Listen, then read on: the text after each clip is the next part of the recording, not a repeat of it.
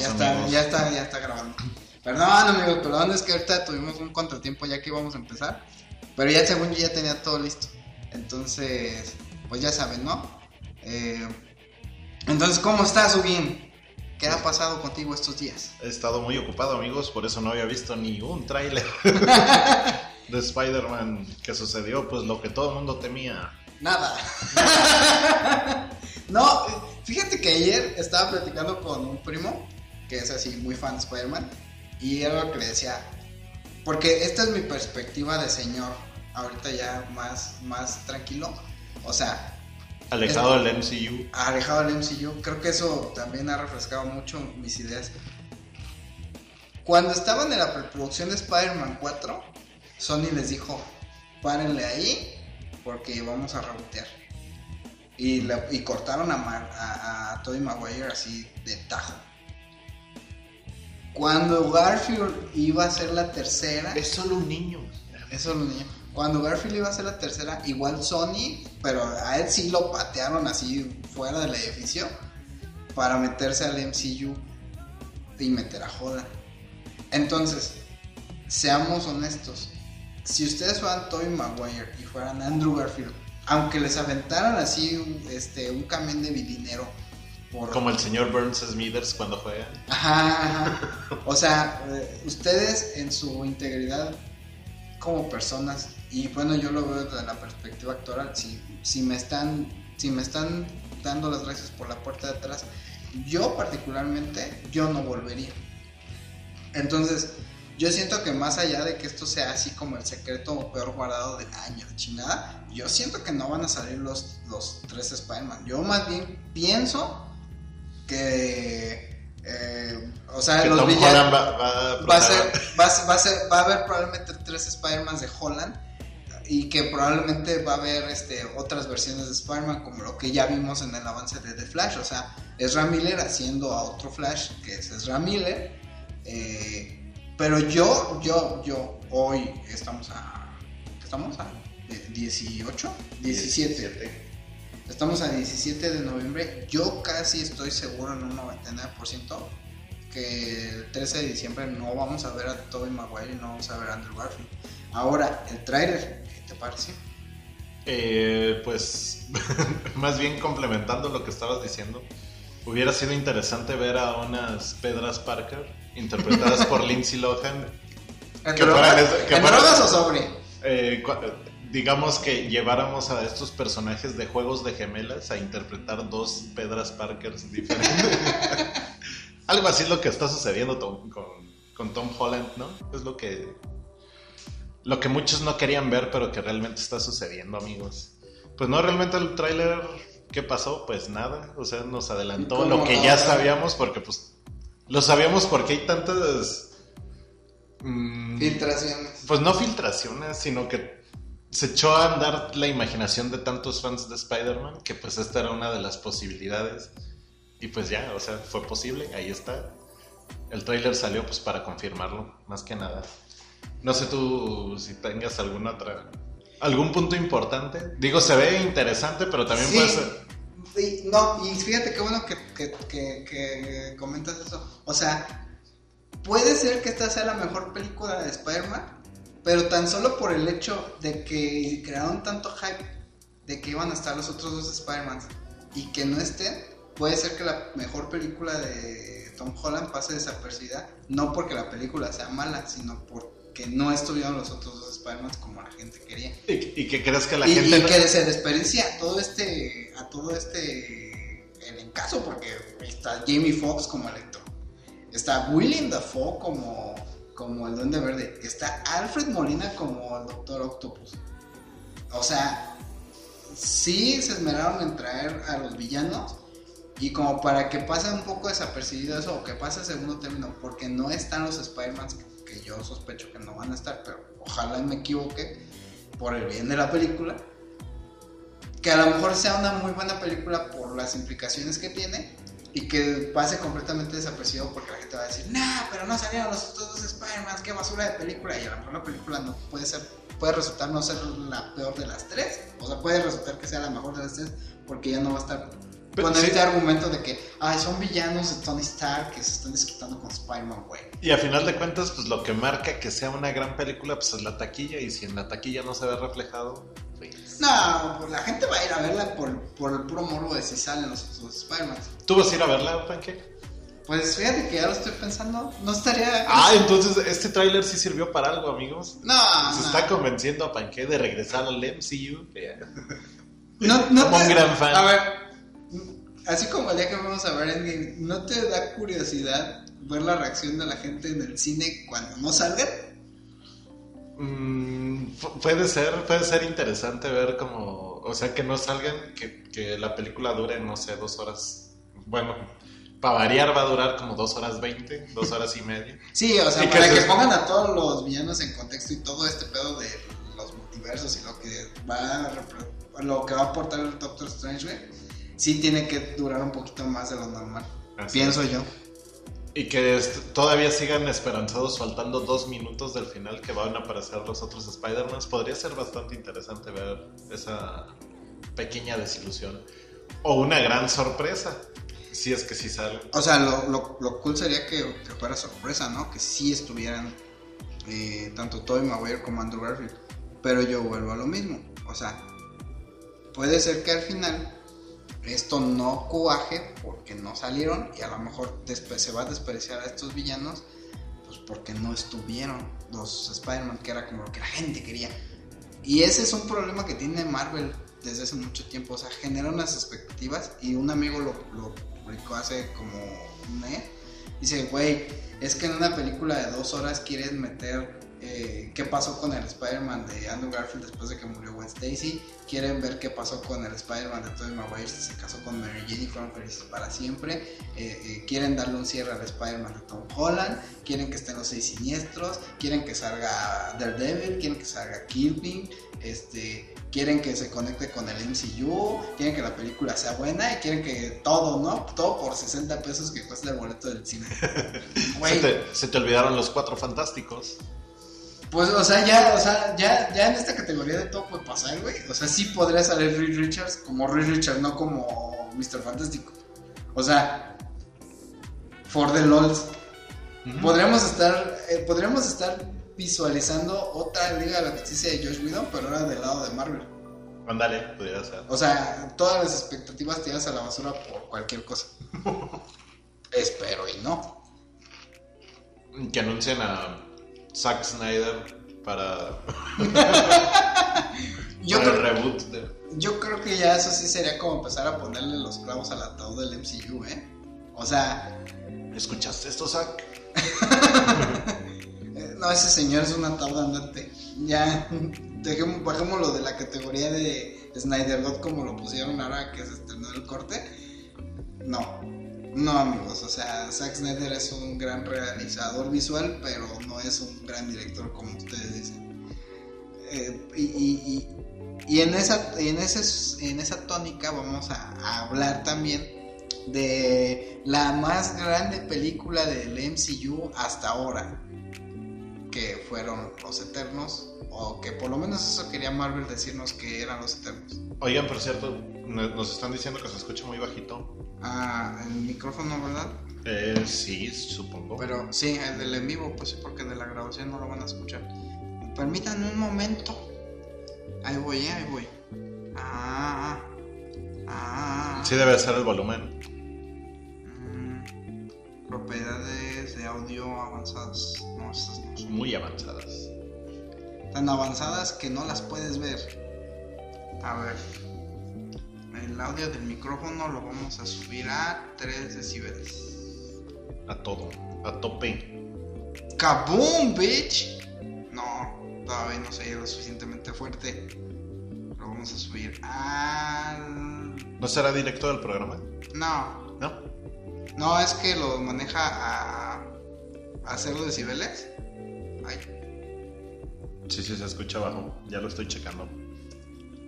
Mira, ya, ahí lo voy a poner al doble. A ver ahí qué tal. Eh, no Ya, sé, se, tendría, ya se tendría que escuchar mejor porque ya está subiendo la barra del audio. ¿Sí? Sí, ya se tendría que escuchar mejor. Pero necesitamos eh, retroalimentación. Trae un delay muy grande. Esperamos que ya se Sí, no, ya, porque ya ahorita que nos reímos ya subió la barra casi hasta el amarillo. Ya saben, si lo subimos más se va a empezar a saturar. Pero lo voy a subir poquitito más nada más para que... Para que, Para se- que llegue al rojo. Para que No, esté no. mordiendo el rojo. No, para que se escuche bien. Es que tenemos ahí un detalle con, con este micrófono. Pero bueno. A ver ahí qué tal se escucha. Ahí ya se tendría que escuchar bastante bien. Pero... Ya vamos a- ¿Escucharon esa tos? Fuerte y claro. No, sí, ya, eh, eh, ya vamos a tener que empezar a... eh, se van a empezar a arreglar esos detalles. Eh, ya a partir del próximo... Del próximo año, amigos. Déjenme, déjenme mandarle un mensaje a mi mamá porque ya se va a dormir. Buenas noches, mamá de panque. Sí, ella no sabe que me dicen paque. Pero bueno, entonces, lo que les estaba yo diciendo antes de esta intervención que hizo Win para decirme que no se escuchaba era que. House are, house are. Eh, pues que vamos a hablar de los Eternos porque la semana pasada no, no pudimos reunirnos. Entonces vamos a hablar de los Eternos que se supone que era la película más grande del MCU. Pero dijimos que vamos a hablar puras cosas buenas, entonces hablemos de cosas buenas de los eternos. Angelina Jolie. Gracias. Gracias. Se acabó, se acabó nuestro comentario. No, a ver, A ver, miren, yo particularmente siento que el problema que tienen los Eternos fue que nos tuvieron un año esperando estas películas y lo mismo que está que, que probablemente va a pasar con Spider-Man es la película no es mala en sí. O sea, tiene errores muy, muy puntuales. Uno, que son un chingo de personajes y a todos les quieren dar introducción.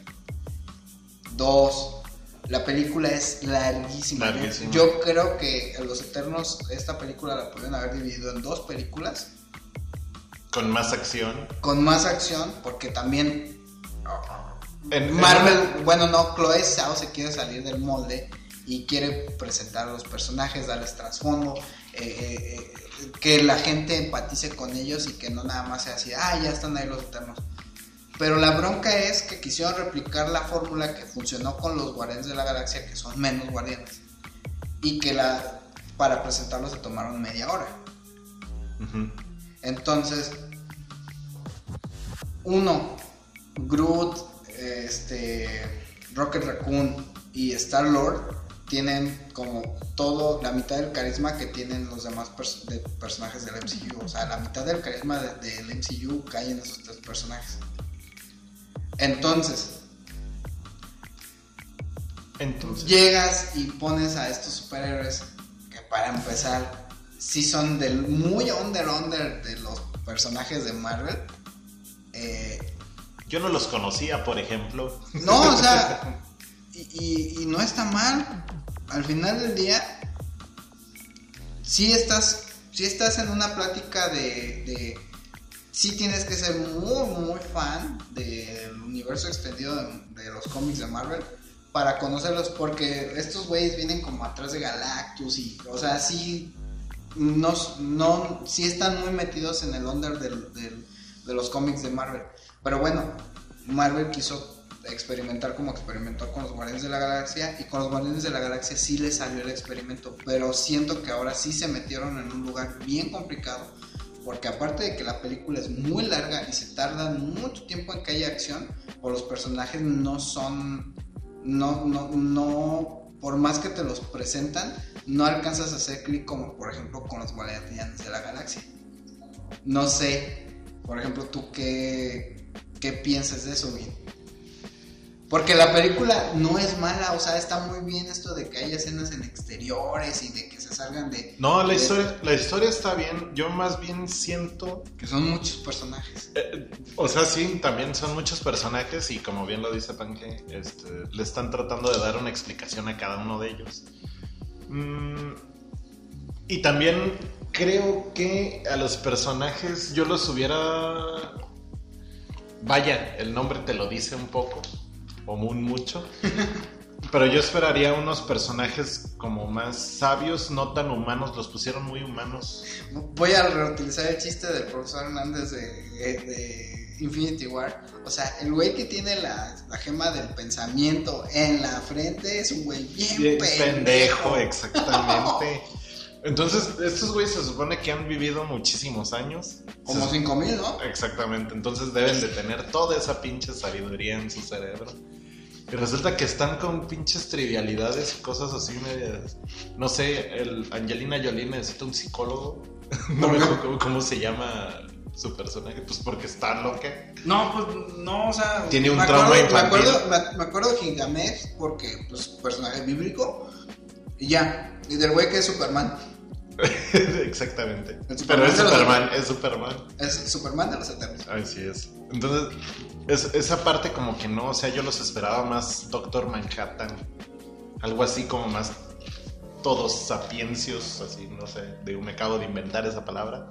Pero muy, muy, muy pensantes, muy sabios, muy ecuánimes ante las circunstancias, más calmados, más... mm, más medidas, pues, su- sus... Pues como los de. ¿Cómo se llama? Como los de. Ay, güey.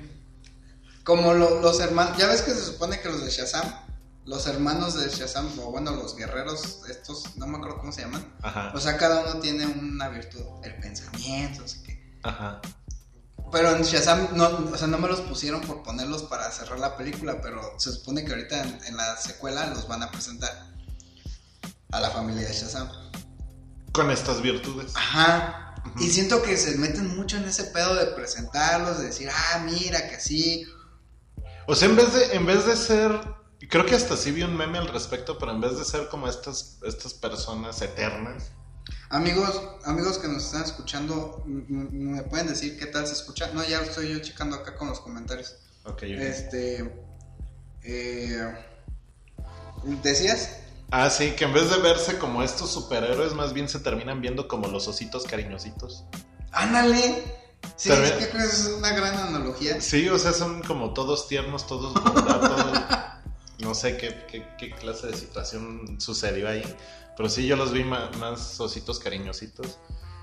Eh, y no, no, o sea, real- bueno, y otra cosa que me llamó a mí la atención, yo la tuve que ver en dos partes, amigos, porque de verdad, qué aburrición gigantesca. En una hora veinte creo que hay dos veces putazos como de tres minutos. Entonces estamos hablando que en una hora veinte hay seis minutos de madrazos.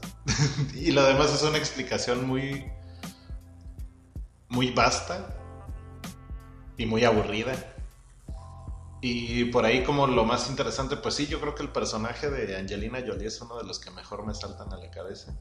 Sin embargo, también esta parte de que tiene traumas infantiles, pues, no sé, Traumas infantiles de 5000 años. de 5000 años, o sea, en 5000 años no, no ha sabido qué pedo con su vida. Es, es, es una millennial.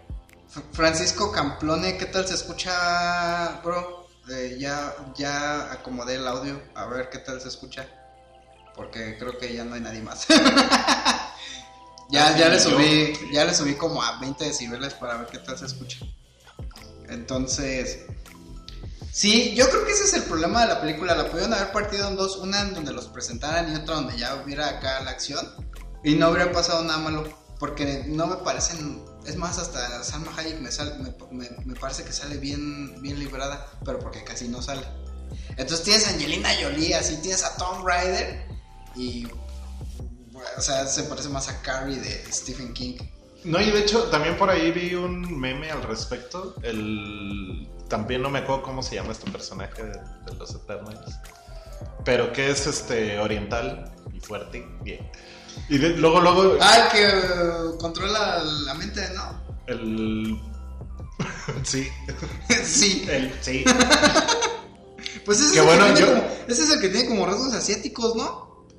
Pues yo, yo creí que era eh, el, el otro. ah, el, rayos. Algo hice mal otra vez. el que regaña al Doctor Strange por. por Ah, Wong. Ajá, Wong. Yo creí que era él o su papá o algo así, porque pues sí se parece muchísimo el güey. Pues bueno, ya, ya. Chale, es que ya, ya, ya llegué al tope de los. de los decibeles. Ya es Sí, lo mejor ya. que podemos hacer por esta transmisión, amigos. Sí, ahí se los debemos para la otra. Ya. Sí, ya están 26, este... eh, En 26 decibeles y ya mm, el OBS ya no me dejó subirle más. A menos que... Y ya no se escucha, ¿no? lo vamos a dejar así ahorita por lo mientras y ya voy a ver en la semana. Pero bueno, ¿ustedes qué opinan de, de qué les parecieron los Eternals? Este, ahí déjanos en los comentarios. Eh, muchas gracias a toda la gente que está viniendo de, de parte del, del, del maestro Arturo Vlogs, del profe Arturo Vlogs. Eh, Oye, ¿no le dimos palomitas a Eternals? ¿Cuántas palomitas le das? Híjole. Esperaba que no me preguntaras eso. Eh, y yo sacando el tema de las palomitas. Híjole, es que es muy complicado. Sí, se me hizo tediosa a mí. Está interesante la- también la perspectiva desde donde la pusieron. Sin embargo, a mí sí, de verdad no, no, me, no me gustó. Yo creo que me quedaría por el intento, por las buenas actuaciones, algunos puntos, yo creo que me quedarían dos palomitas. Yo, sí, yo tres. O sea, por el elenco. Ujú. Está Angelina Jolie, está Salma Hayek, que no es mi favorita, pero que lo hace bien. Eh, propone algo la película. Entonces, Y como dices, rompe el... se rompe el molde del MCU. O sea, eso, eso es creo que uno de los más grandes valores que solo ha pasado en, en- en Endgame. O solo había pasado en Endgame. Entonces, sí, yo sí me quedo en tres. Me parece que está justo. Pero bueno, Justo y necesario.